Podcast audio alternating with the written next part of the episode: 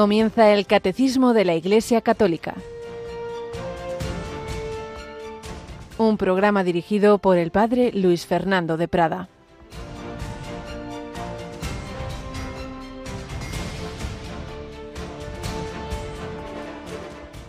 En aquel tiempo, como algunos hablaban del templo de lo bellamente adornado que estaba con piedra de calidad y exvotos, Jesús les dijo, Esto que contempláis, llegarán días en que no quedará piedra sobre piedra que no sea destruida. Mirad que nadie os engañe, porque muchos vendrán en mi nombre diciendo yo soy, está llegando el tiempo. No vayáis tras ellos. Cuando oigáis noticias de guerras y revoluciones, no tengáis pánico, porque es necesario que os ocurra primero, pero el fin no será enseguida. Alabado San Jesús, María y José, muy buenos días, muy querida familia de Radio María, en este martes 28 de noviembre de 2023. Bueno, ultimísimos días del año litúrgico. Este domingo comienza el nuevo año litúrgico. La liturgia no coincide con el año civil, comienza con el Adviento, que varía un poquito cada año. Y en este caso es este domingo, ya en diciembre, cuando comienza este bello tiempo de Adviento. Y el final del año litúrgico, del tiempo ordinario, y el inicio del Adviento, tienen una temática parecida. Nos hablan del fin también, no del año, sino de la historia, de ese fin del mundo, de ese fin de los tiempos. En definitiva, se nos dice que todo lo terreno, todo lo temporal es frágil, nos parece que es para siempre. Pues no, eso de no quedar piedra sobre piedra que se cumplió en el templo, pues va ocurriendo con todo. Y en cambio, ¿quién permanece? Solo el Señor. La palabra de Dios permanece para siempre. El cielo y la tierra pasarán, mis palabras no pasarán. Jesucristo no pasará. Jesucristo ayer, hoy y siempre. Todo lo que edifiquemos sobre lo puramente humano, terreno, etcétera, todo ello, pues al final va a caer.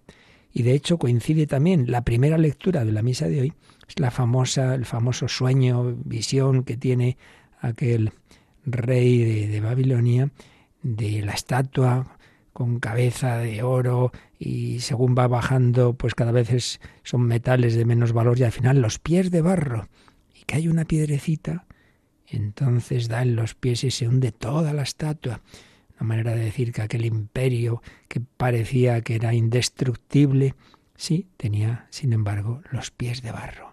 El reino de Dios es el que permanece para siempre. Conclusión, edifiquemos nuestra vida sobre roca, no sobre arena. ¿Cuántas vidas edificadas sobre arena, sobre lo terreno, sobre el dinero, sobre esta persona, haciendo de ella una especie de Dios, sobre esta relación, sobre tales aspectos de, de la vida que, que enseguida te das cuenta de lo poco que valen, de lo vacío que son.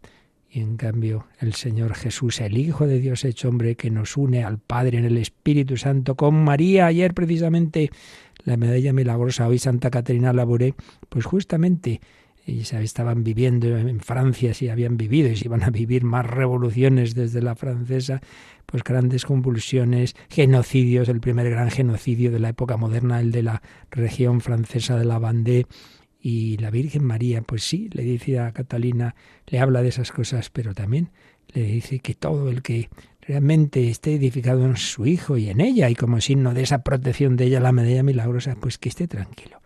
Que lo importante es, no quiere decir que no vaya a pasar nada, y de hecho una de las cosas que anuncia la Virgen es una revolución en París en la que va a morir muchos sacerdotes y el propio arzobispo fusilados. Bueno, pues al cielo, que es lo que importa. Pues se lo pedimos a la Virgen María, que como ella, pues también nosotros edifiquemos nuestra vida sobre la roca del amor de Dios, como hoy vamos a hablar y como hoy vamos a pedir, Yolanda Gómez, buenos días. Hoy tenemos un super rosario mundial, ¿verdad? Hoy tenemos un bonito momento de oración con toda la familia mundial de Radio María y que será a las 4 de la tarde, las 3 en Canarias. Ese rosario que van a dirigir desde el santuario de Nuestra Señora de Quivejo, que está en Ruanda y que nuestros oyentes conocen muy bien porque pues todos los meses tenemos ahí un rosario los domingos, si no me equivoco, los sábados, si no me equivoco domingos, domingos. Domingos, domingos, vale. Pues los domingos. Sí, te equivocas. Sí, me equivoco. Está bien que me corrija, padre. Pues ahí, así que esta tarde tenemos ese momento bonito de oración el rosario ese de los domingos, es esa devoción particular de allí, de los dolores de Nuestra Señora, y hoy es el rosario mariano más habitual, ¿verdad? Pero la diferencia es esa, que hoy es con las ochenta y tantas Radio Marías del mundo. Así que un momento muy, muy bello para que en este entorno de la medalla milagrosa, y además esta fecha es porque es no recuerdo el, dato exacto, pero creo que ese santuario de Quivejo, pues que justamente también se apoya en unas apariciones aprobadas por la Iglesia, si no, no lo haríamos nosotros, claro, pues creo que fueron la fecha de hoy tiene que ver con esa con esas revelaciones de la madre del verbo. Pero si hoy tenemos el rosario, pasado mañana pues nos postramos aquí en adoración eucarística, ¿verdad? Sí, tenemos la hora santa desde la capilla de los estudios de Radio María aquí en Madrid y, bueno, pues será las 11 de la noche, las 10 en Canarias. Y bueno, pues que sepan nuestros oyentes que pueden enviar sus intenciones de oración para poner en la hora santa, pero a través de la página web de Radio María es www.radiomaria.es barra peticiones de oración o si no más sencillamente llamando al teléfono 91 822 8010. Claro que sí, pero eso, hoy o mañana, ya no más que los que la preparan, que en fin es un gran trabajo, pues necesitan tiempo para esa recopilación y para en fin, todo lo que implica ese momento tan bello de oración. Bueno, pues hemos terminado el otro día los últimos números del resumen que hace el propio catecismo del tratado al que hemos dedicado mucho tiempo, porque se lo merece, como no, lo más importante de, la liturgia de la Iglesia es la Eucaristía, le hemos dedicado mucho tiempo. Pero todavía vamos a dedicar un poquito más, porque eh, la exposición que hacemos es así poquito a poquito, cada número, fijándonos en los detalles, pero me ha parecido que podía ser útil, aprovechando algo que me pidieron hace unos meses de, una reflexión así de, conjunto sobre toda la, Eucaristía en relación con cómo nos manifiesta el amor de Dios y concretamente ese amor de Dios que, que, el Señor en los últimos siglos ha querido especialmente resumir y simbolizar en su corazón. La relación entre el corazón de Jesús y la Eucaristía, diremos algo al principio, pero sobre todo pues eso, que veamos ya, recordemos todo lo que hemos ido viendo así poquito a poquito, los fundamentos, la, doctrina básica resumida de lo que hemos dicho y sus aplicaciones espirituales, que a fin de cuentas es lo más importante. Hemos ido diciendo muchas cosas de eso, pero creo que todavía nos vendrá bien un poquito más, quizá nos dé para todos los tres días de esta semana o lo que sea. Bueno, vamos a con ello y creo que nos ayudará pues de nuevo a agradecer mucho al Señor y vivir más y mejor este maravilloso sacramento. Antes de ello, una vez más, una pinceladita sobre esa familia que precisamente de la Eucaristía y del Rosario y en definitiva de la unión con el Señor y con la Virgen sacó la, la gracia que el Señor quiere darnos a todos y en su caso pues la vivieron de tal manera que fue una familia santa, la familia de Santa Teresita del Niño Jesús. Estamos ya en la, la parte en que el Padre va viendo como sus cinco hijas eh, sienten esa llamada del Señor, esa vocación, aunque tanto las quería y evidentemente humanamente le, le costaba, pero por otro lado lo hacía con muchísima alegría, porque a fin de cuentas es lo que había pedido el matrimonio, tener hijos, hoy si hubiera querido un hijo sacerdote y si no, pues también hijas consagradas, encantado de que el Señor llamara a sus hijas.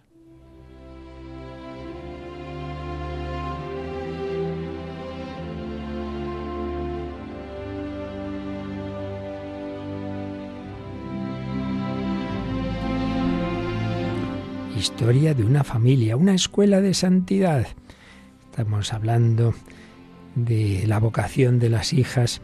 El otro día terminaba yo recordando una carta que dije que era del padre de Luis, pero no, realmente era un volver atrás a, a, cuando vivía todavía doña Celia y en una carta habla de su hija Paulina y lo había yo atribuido al leerlo deprisa a Luis, pero ya digo, era, era Celia la que decía sobre sus, sobre sus hijas. No obstante, mi vivo deseo de ofrendarlas a Dios, si desde ahora el Señor me pidiera estos dos sacrificios, las vocaciones de las dos mayores, María y Paulina. No dejaría de apenarme, aun entregándolas con la mejor voluntad, con la mejor voluntad, pero le costaría al corazón. Bueno, pues eh, al final ella no lo vio, pero sí iba a verlo y vivirlo Luis. Bueno, pues vamos a ir viendo esas vocaciones. Paulina, que era la segunda en edad, en un principio pues estaba inclinada a donde su tía, la hermana de su madre, a la visitación. Claro, iban a verla y bueno, pues le gustaba. Y, pero fijaos las cosas que tiene el Señor. En una ocasión, asistiendo a misa en una iglesia, un, 16 de noviembre de 1882, se fijó en una imagen de la Virgen del Carmen y de repente tuvo como una luz, sin género de duda, sintió que la Virgen María la quería de esa orden que llevaba ese hábito en esa imagen, de la orden del Carmen, Carmelita descalza, sin dudarlo. Alguno dirá, bueno, bueno, bueno, sería una imaginación. Pues no, señor. Yo lo he visto de cerca en amigos, en personas, en chicos y chicas, que de repente entran en un sitio o hay algo que dicen, sin dudarlo, el Señor me lo ha dicho, no hay duda, este es mi sitio, este es mi sitio clarísimamente. Y la prueba es que, bueno, pues sí, claro que puede darse a veces una ilusión, un engaño, por poder, claro que puede darse. Pero cuando ya han pasado meses, años y muchos años en algún caso, y se ha comprobado que en efecto la persona en ese sitio que humanamente no sería de esperar está súper centrada bien, pues se comprueba que en efecto que era así. ¿Por qué no va a poder el Señor hablar de una manera así, directa y clara? No es lo habitual. Normalmente el Señor va iluminando a través de circunstancias y de inspiraciones, pero no así una luz en un día.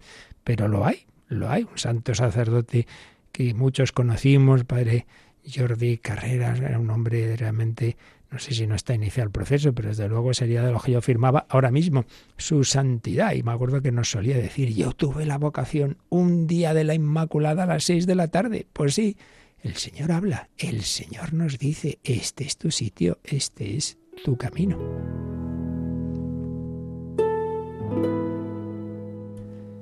Bueno, pues el caso es que Paulina se lo dijo a su padre. Estaba este en el mirador, ahí abstraído en sus estudios matinales, en su lectura, la acogió con una gran bondad. Únicamente advirtió a su hija de su delicada salud y que la orden del Carmen, pues una orden, las carmelitas, pues austera, muy austera. Y le advirtió que a lo mejor quizá no podía resistirlo, pero de ninguna manera intentó disuadirla, simplemente esa advertencia. Y al final, pues le dijo, Paulina mía, te doy permiso para entrar en el Carmen, mirando por tu felicidad, pero no creas que lo hago sin sacrificarme, porque te quiero tanto y se abrazaron cariñosamente. Qué bonito. Yo busco tu felicidad. Me cuesta, pero busco tu felicidad y la voluntad de Dios. Un santo no es alguien sin corazón.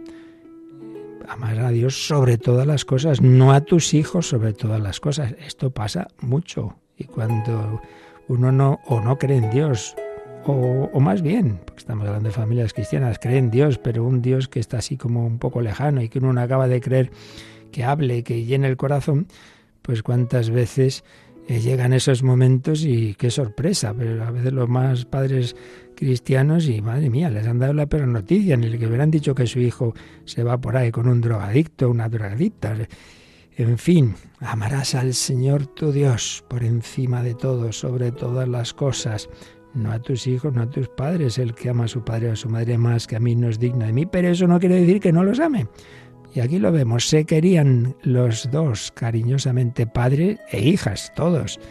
Pero Dios el primero, como era el lema de esa familia con gran devoción a Santa Juana de Arco, esa frase de la patrona francesa, Dios debe ser el primer servido. Bueno, pues si al padre le costó un poco, más le costó a Teresita, porque recordemos que desde la muerte de su madre, las hermanas mayores María y Paulina hacían un poco de madre de las pequeñas y cada una como un poquito más de una. Y Paulina era como la madrecita de Teresita, así como María lo era de Celina.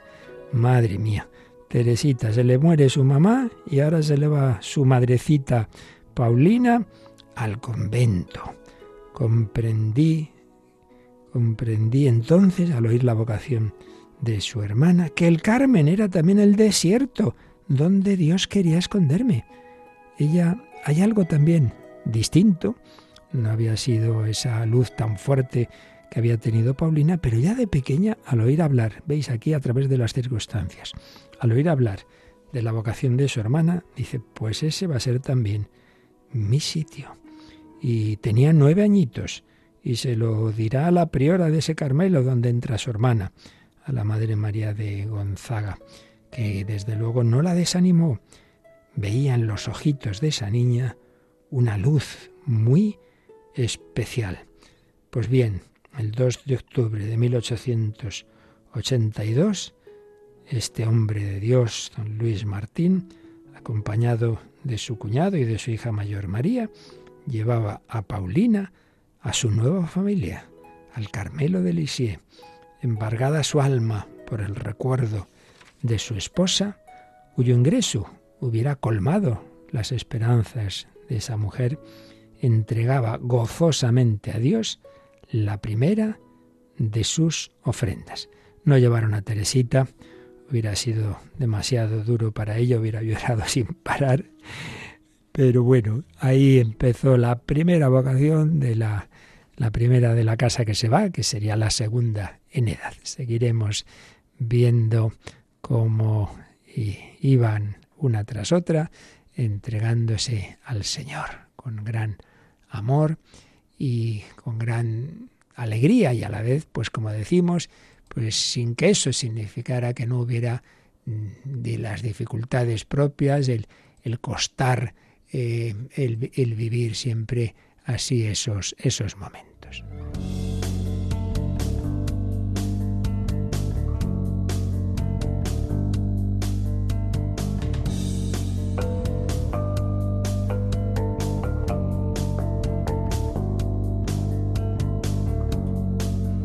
Bueno, pues hoy tenemos, y lo que nos dure, un programa especial en el que, sin ceñirnos a los números del catecismo, pero tomando evidentemente de base la doctrina que hemos ido viendo con calma del catecismo sobre la Eucaristía, tomándola de base, pues hacemos así como una charla que durará más de un día, sin duda, de reflexión de conjunto sobre este maravilloso sacramento.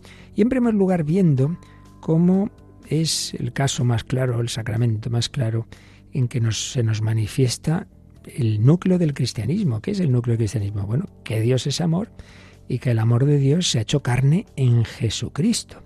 Todo ello está sintetizado, así nos lo han ido enseñando los papas de una manera muy especial, en el corazón de Jesús. Es como, como han dicho los papas desde León XIII hasta ahora mismo, pues como una síntesis del cristianismo. Si el cristianismo nos habla de ese amor de Dios, Dios no es un Dios lejano, es un Dios que nos ha creado por amor y que nos ha hecho libres, pero que en nuestra libertad hemos pecado, nos hemos separado de Dios.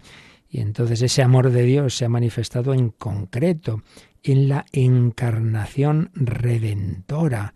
Dios es familia, es amor interpersonal entre el Padre, el Hijo y el Espíritu Santo. Pero ese amor de ellos se nos ha querido comunicar a miles de millones de seres, ángeles por un lado y los hombres por otro, invitándonos a esa familia de Dios, a esa Trinidad, a esa amistad, a ser felices como Dios es feliz, pero partiendo de que ya nosotros lo hemos estropeado ese primer plan, con el pecado, el pecado original y el río de pecados posteriores. Y entonces en, en, la encarnación redentora se nos muestra de una manera muy, muy concreta, ¿no? Nada utópico, nada así espiritualista en el mal sentido de la palabra. Se nos muestra ese amor de Dios, el amor de Dios al hombre. Se nos manifiesta en ese Jesucristo que ahora está resucitado y vivo, cercano a cada uno de nosotros. Un Cristo que, como nos dice San Pablo, me amó. Cada uno de nosotros puede y debe decir, como decía San Pablo, Cristo me amó y se entregó a la muerte por mí. Bueno, pues tú piénsalo, sé Jesús en su vida terrena, en su pasión en la cruz, te amó y te ama ahora. Muy importante. Aquí estamos digamos, conectando lo que hemos visto de la Eucaristía con lo que en su día vimos del Tratado de la Cristología. El Hijo de Dios, hecho hombre, el conocimiento que tiene de nosotros, el amor que tiene de nosotros, ese número tan bonito, el 478 del Catecismo que nos habla de, de la síntesis de, de, la Cristología en el corazón de Jesús, pues vamos a unirlo con la Eucaristía. Cristo resucitado y vivo, cercano al hombre, me amó en su vida terrena, me ama ahora, con un amor de, con un amor de amistad. Esto es muy importante. El amor de Dios no es un mero amor de bondad, esa bondad de una persona que ve por la calle a un pobre, y se para, le da una limosna, bueno, pero no es que sea su amigo.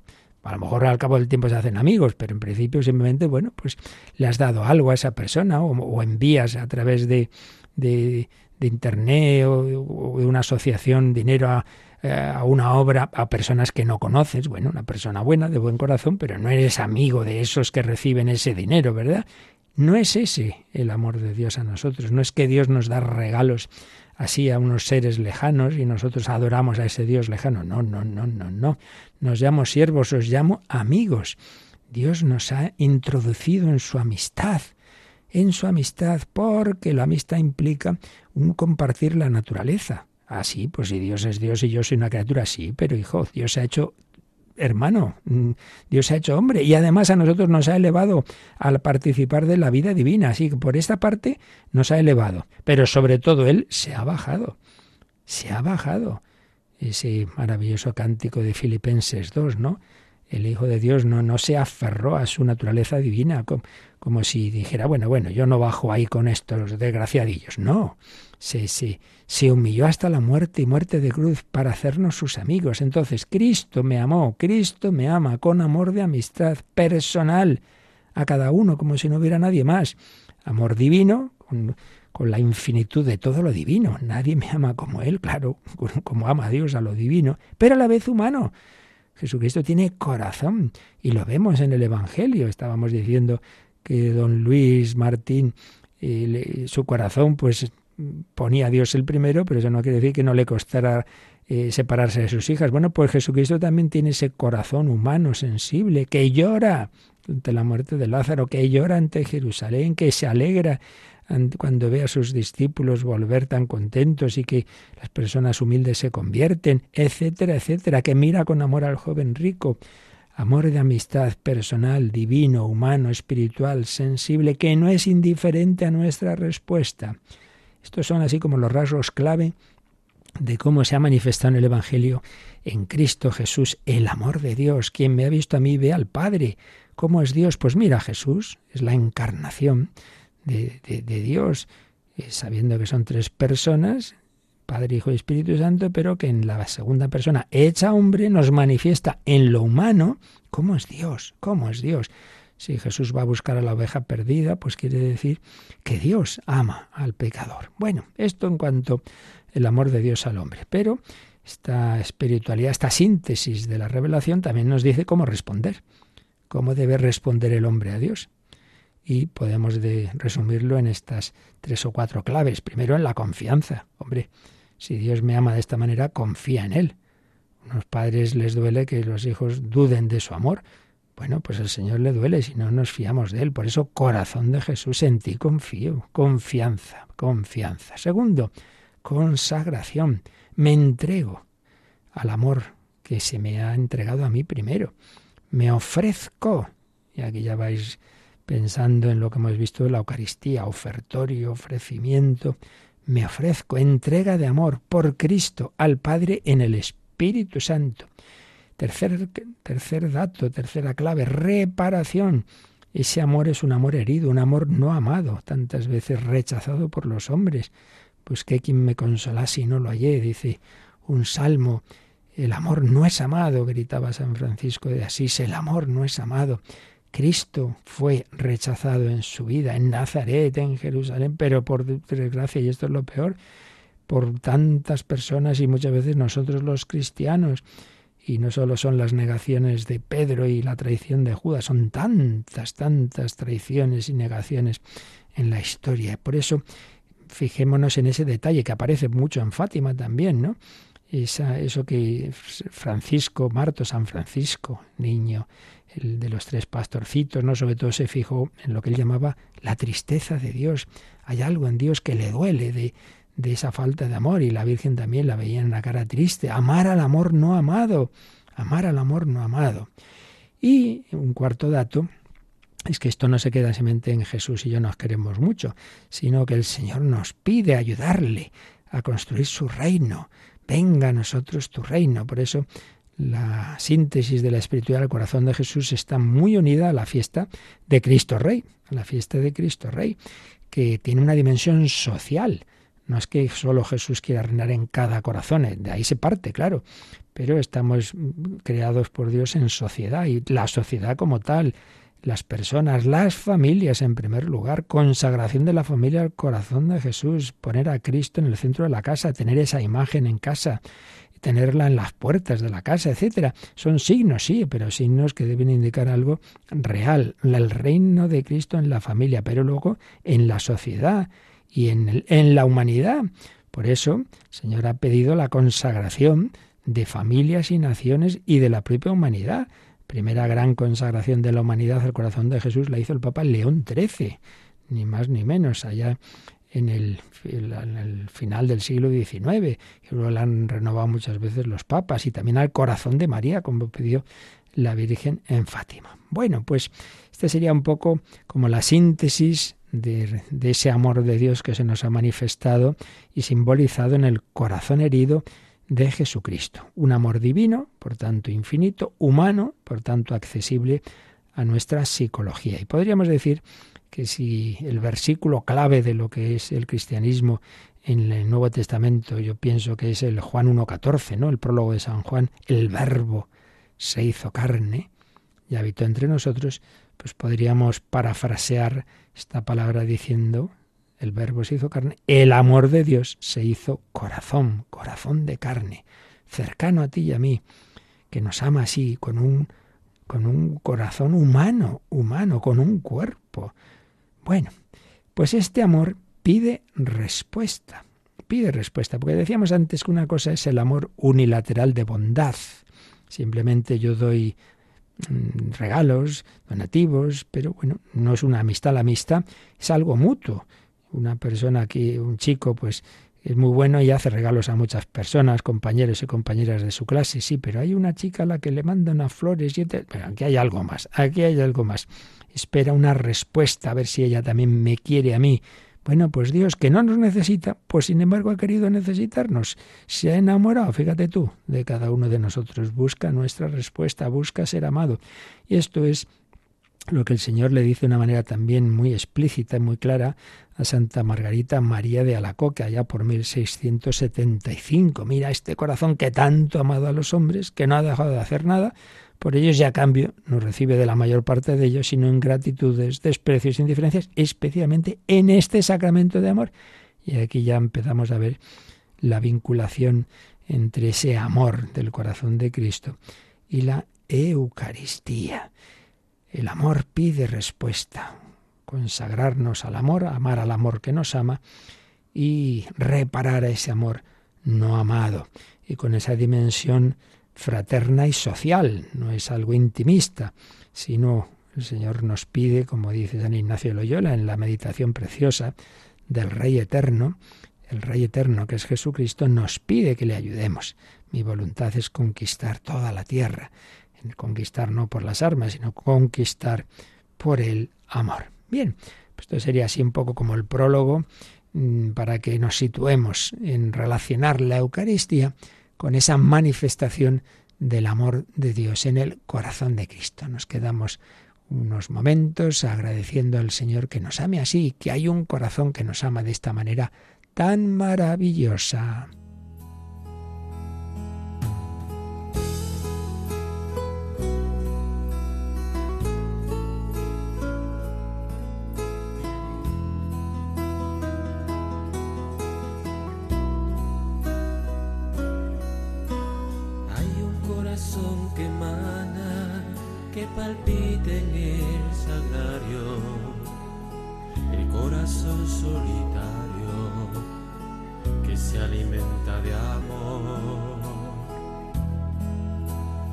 Es un corazón paciente, es un corazón amigo, el que habita en el olvido, el corazón de tu Dios.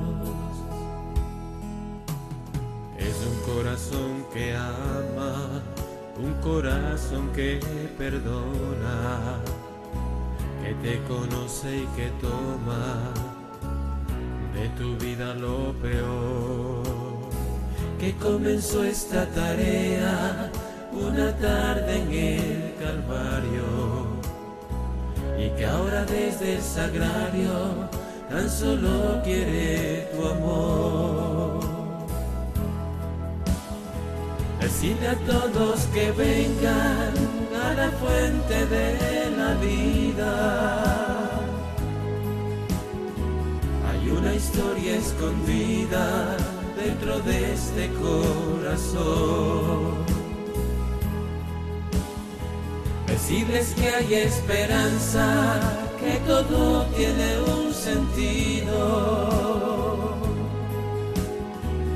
Jesucristo está vivo, decirles que existe Dios.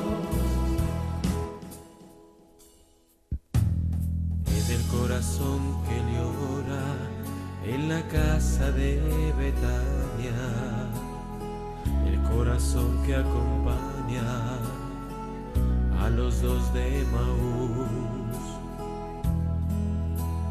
es el corazón que al joven rico amó con la mirada. El que a Pedro perdonaba después de su negación. Corazón en lucha del huerto de los olivos, que amando a sus enemigos hizo creer al ladrón.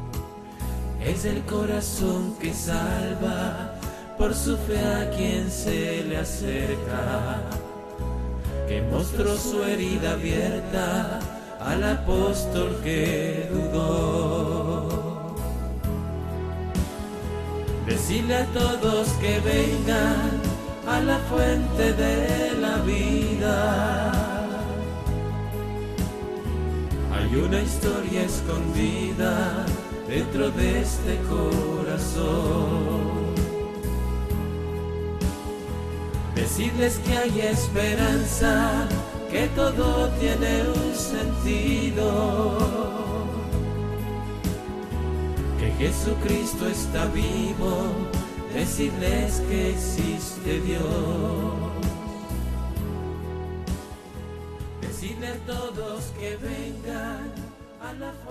El Catecismo de la Iglesia Católica en Radio María.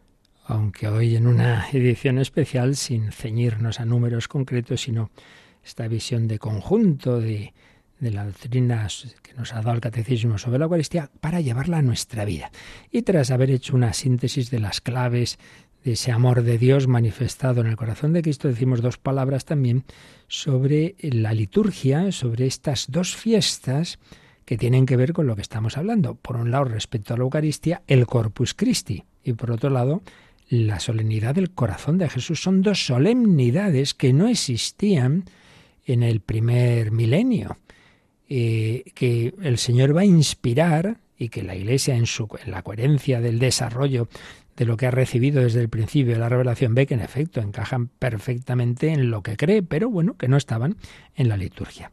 A ver, ¿cómo fueron estas dos fiestas, cómo, cómo surgen?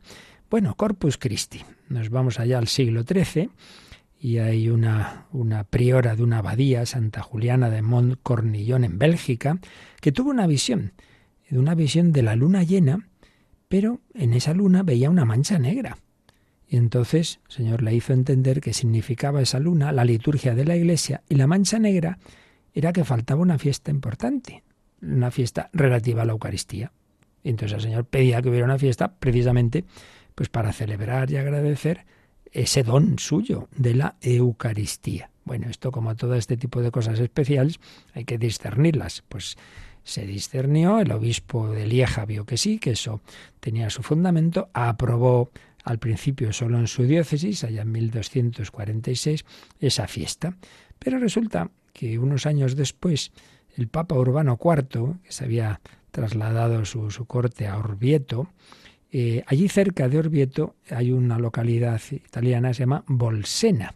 Y en Bolsena, allá por 1263 o 1264, no es segura la fecha, un sacerdote celebrando la misa le, vino, le vinieron dudas de fe en la presencia de Cristo. Pues esto que nos pasa al sacerdote, claro, tienes en tus manos ese pan, dices la fórmula de consagración y dices, pues sigue pareciendo lo mismo, pues, pues te puede venir la duda de fe. Pues se ve que le vino. Madre mía, pues ocurrió uno de los bastantes milagros eucarísticos que se han dado en la historia. Que el querido jovencito adolescente Carlo Acutis que era tan amante de la Eucaristía y de la informática, pues organizó una página web, Milagros Eucarísticos, lo podéis buscar en internet, ¿no? Milagros Eucarísticos, Carlo Acutis. Bueno, pues este fue uno de los milagros. De repente empezó a salir sangre de esa sagrada forma que empapaba el corporal. En fin, un auténtico prodigio que, que ahí se mantiene, que ha sido estudiado.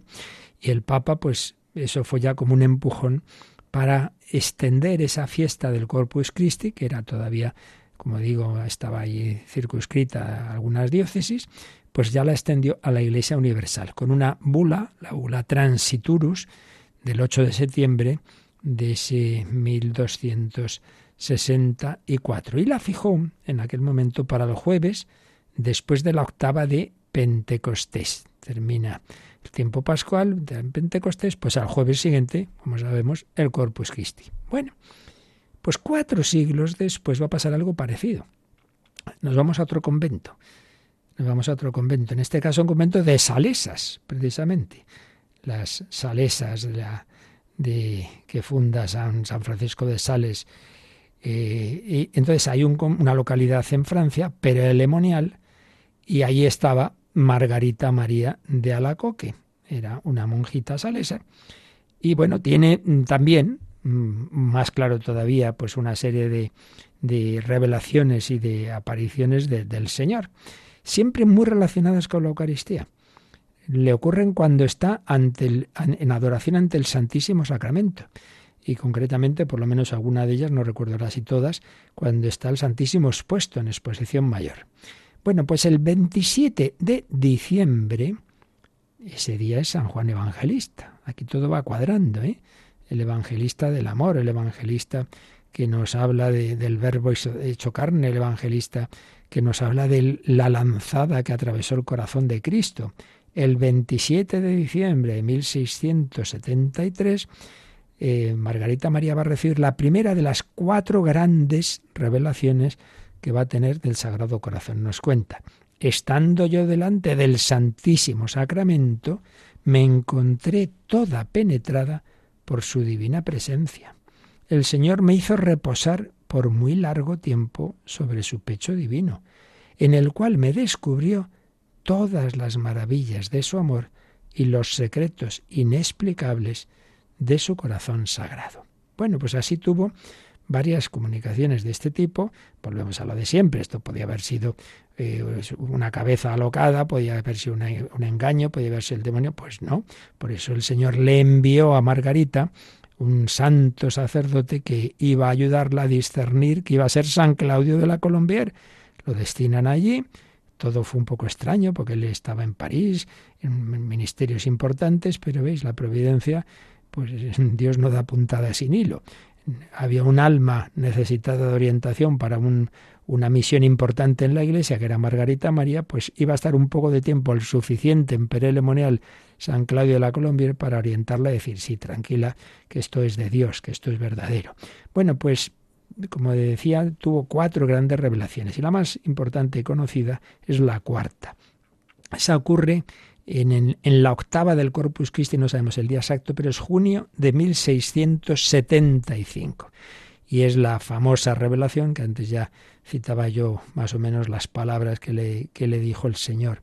He aquí, bueno, se le manifiesta en la Eucaristía el corazón de Jesús, eh, lleno de fuego, unas llamas que indican ese amor ardiente del Señor. Recordemos el Evangelio, venido a prender fuego en la tierra coronado el corazón con una cruz, con la corona de espinas, son todos símbolos, ¿no? De cómo es el amor de Dios, un amor ardiente, un amor eh, que ha sufrido por nosotros, un amor crucificado.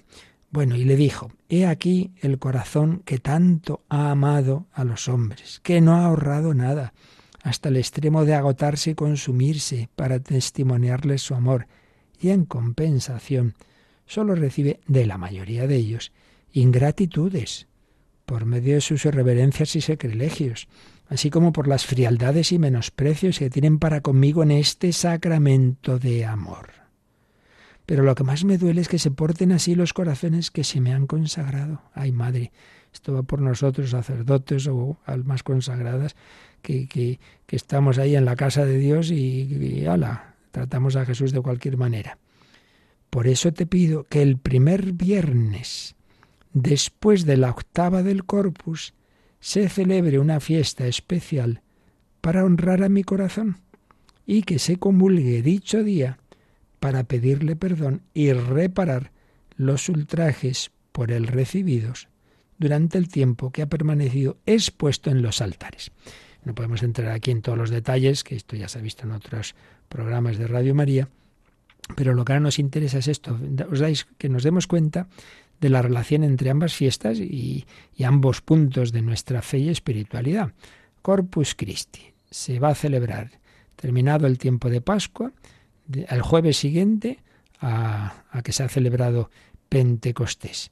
Bueno, pues ahora el Señor dice, bueno, pues ocho días después de esa fiesta del Corpus Christi, el viernes ocho días después, otra fiesta en la que vamos a celebrar a ese corazón, el amor del corazón de Jesús, pidiendo ahí Jesús pues reparación, comulgar reparando pues nuestras faltas de amor. Te has portado mal con tu padre, con tu madre, con esta persona, con tu hijo, con tu mujer, con tu esposo, pues vas, intentas arreglarlo, le das un beso, ve a hacer esto un poco en, que se dé cuenta que le estoy pidiendo perdón, reparación. Bueno, pues un poco ese es así el sentido inicial de esa, de esa fiesta, que, que tiene otros aspectos también.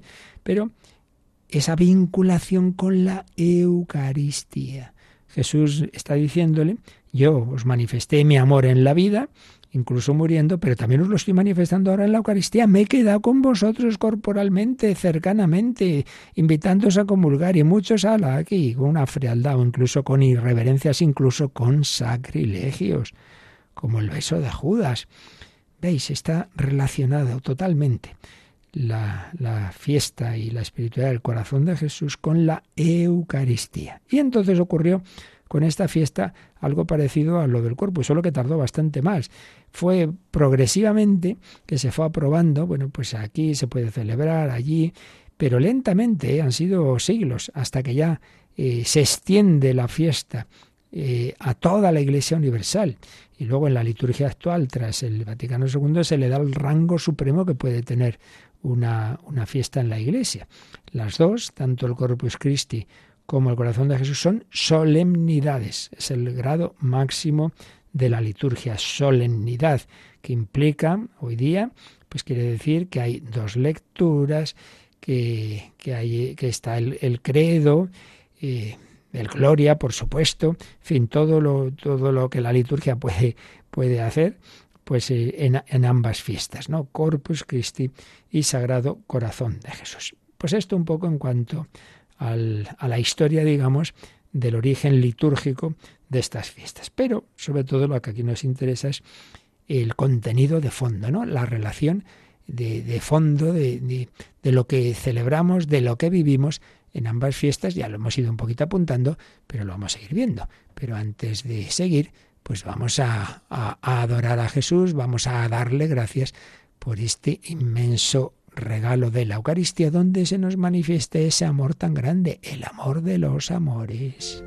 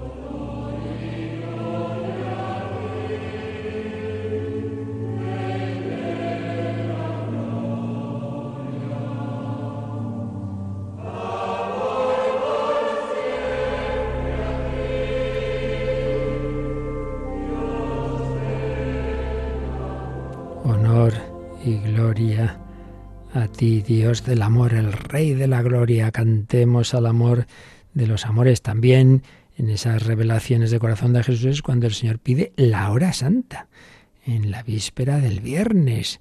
Ahí empieza esa, esa devoción que luego ha ido arraigando tanto y que tenemos también en Radio María, la hora santa. Bueno, aquí, claro, obviamente solo estamos recogiendo algún aspecto y si queréis ir a mirar, conocer más a fondo todo lo que está implicado en la espiritualidad corazón de Jesús, hay bastantes programas en, en, el programa Vida en Cristo, ahí sí que lo expusimos con mucha más detención. Aquí solo tomamos un poquito en relación con la Eucaristía. Bueno, entonces, amor de Dios, amor de Dios hecho carne en el corazón de Cristo, esa prolongación de ese amor de Dios en la Eucaristía, como ambas realidades de la, nuestra fe, la Eucaristía y el corazón de Jesús, están en la liturgia, en esas dos grandes solemnidades, y ahora lo que vamos a ver es, pues, apoyados en todo lo que hemos ido tratando eh, de la doctrina eucarística según el catecismo, pues cómo se manifiesta ese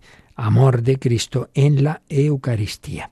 Y para empezar, vamos a recordar una frase preciosa, la primera frase del número uno de la exhortación apostólica del Papa Benedicto XVI, una exhortación postsinodal, es decir, después de un sínodo que trató de la Eucaristía, resumió lo que allí se trató y, en fin, hizo su, su, exhortación final sobre ello, el Papa Benedicto XVI, en la exhortación Sacramentum Caritatis. Esta la hemos ido viendo algunos números en, en, a lo largo de estos, de estos meses en que hemos visto los números del catecismo. Sacramentum Caritatis número uno tiene esta frase preciosa. Es la, primera frase la que da nombre al documento. Empieza así. Sacramento de la caridad la Santísima Eucaristía es el don que Jesucristo hace de sí mismo, revelándonos el amor infinito de Dios por cada hombre. Madre mía, esta capacidad que tenía Benedicto XVI como gran maestro de sintetizar en pocas palabras, pues algo realmente profundísimo, ¿no? ¿Qué es la Eucaristía? Es una especie de definición, es sacramento de la caridad. Esto ya lo decía Santo Tomás, ¿no? Si, en toda la liturgia, en toda la vida de la Iglesia, en, los sacramentos se manifiesta el amor de Dios de una manera muy especial en este. Por eso, por excelencia, es el sacramento de la caridad. Y ese sacramento de la caridad lo sintetizaba Benito XVI en esta frase tan bonita, esta especie de definición. La Santísima Eucaristía es el don que Jesucristo hace de sí mismo, revelándonos el amor infinito de Dios por cada hombre. ¿Sabes lo que te quiere Dios? Pues mira, que se te da a ti, a ti, a ti. Cuando tú vas a misa y comulgas, esa comunión es a ti, es contigo, es personal, es distinta a la de otro que esté a tu lado. Jesucristo se te da. El don que Jesucristo hace de ti mismo.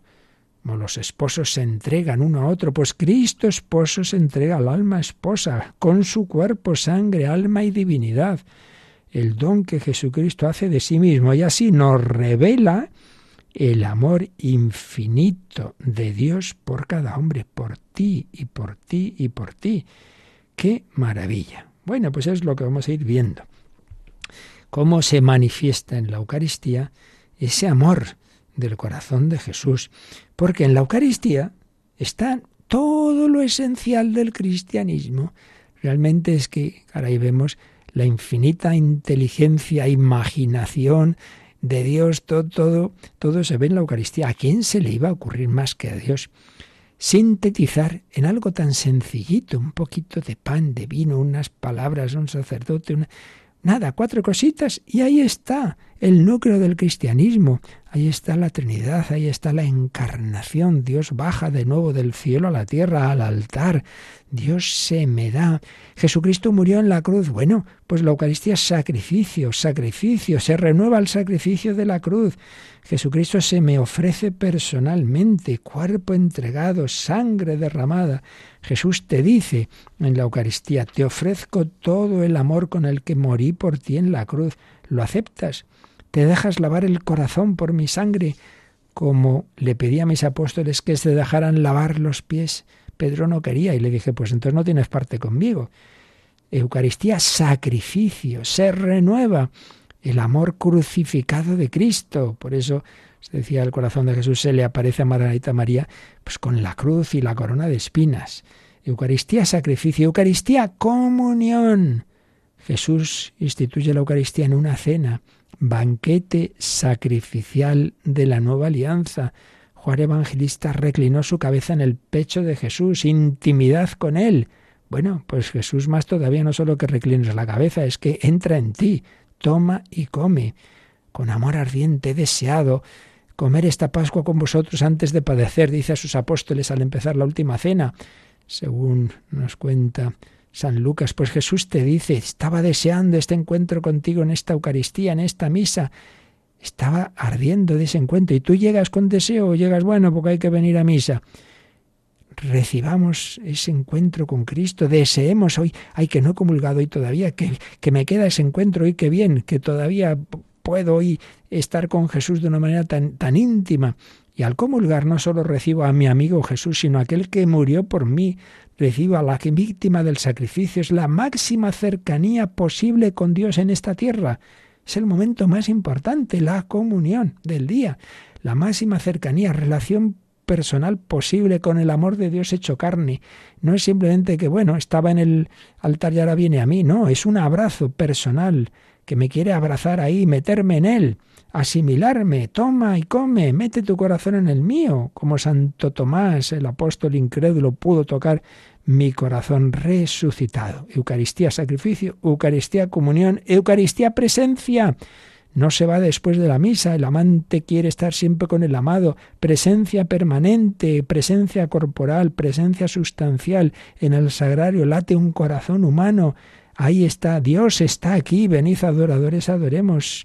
Sí, como Dios está en tantas partes, pero como hombre, ese, ese Cristo resucitado que está en el cielo multiplica su presencia de manera, claro, es un cuerpo glorioso, ya no tiene los límites espacio-temporales de, de esta vida pero es un cuerpo humano donde han quedado las llagas encima. Bueno, pues está en todos los sagrarios del mundo, en cada sagrario late un corazón humano. Lo podemos ver, sobre todo cuando se expone en la, en la custodia. Contémplalo, como dice Santa Teresa, mira que te mira, tú contempla cómo te mira.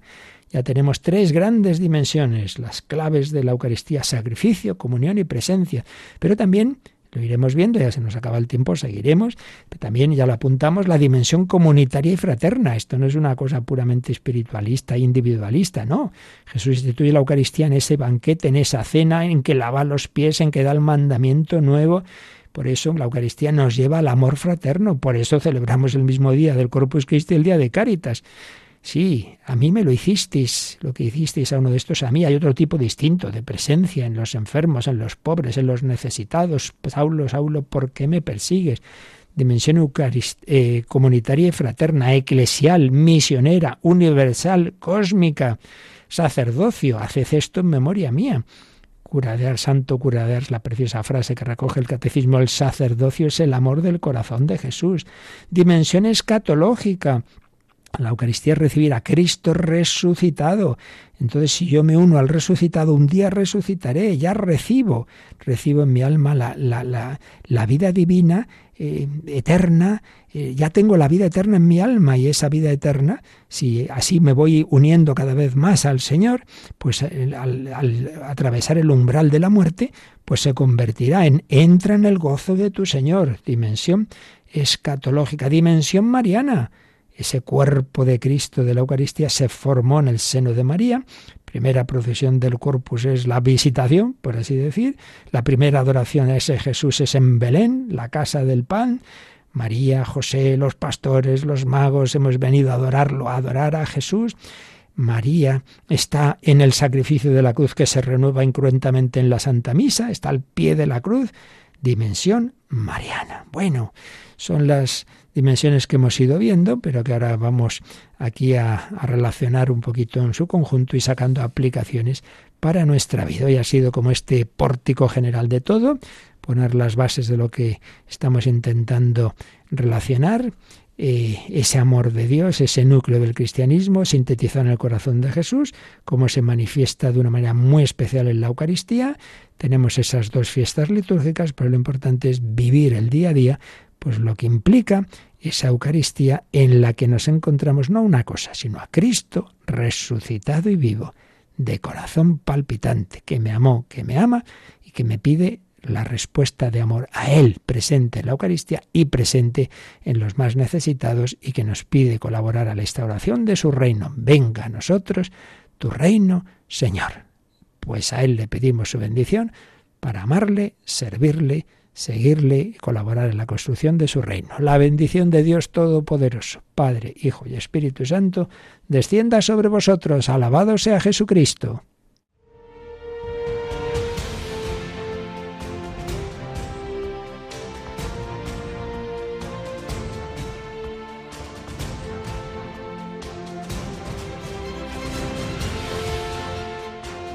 Han escuchado en Radio María el Catecismo de la Iglesia Católica,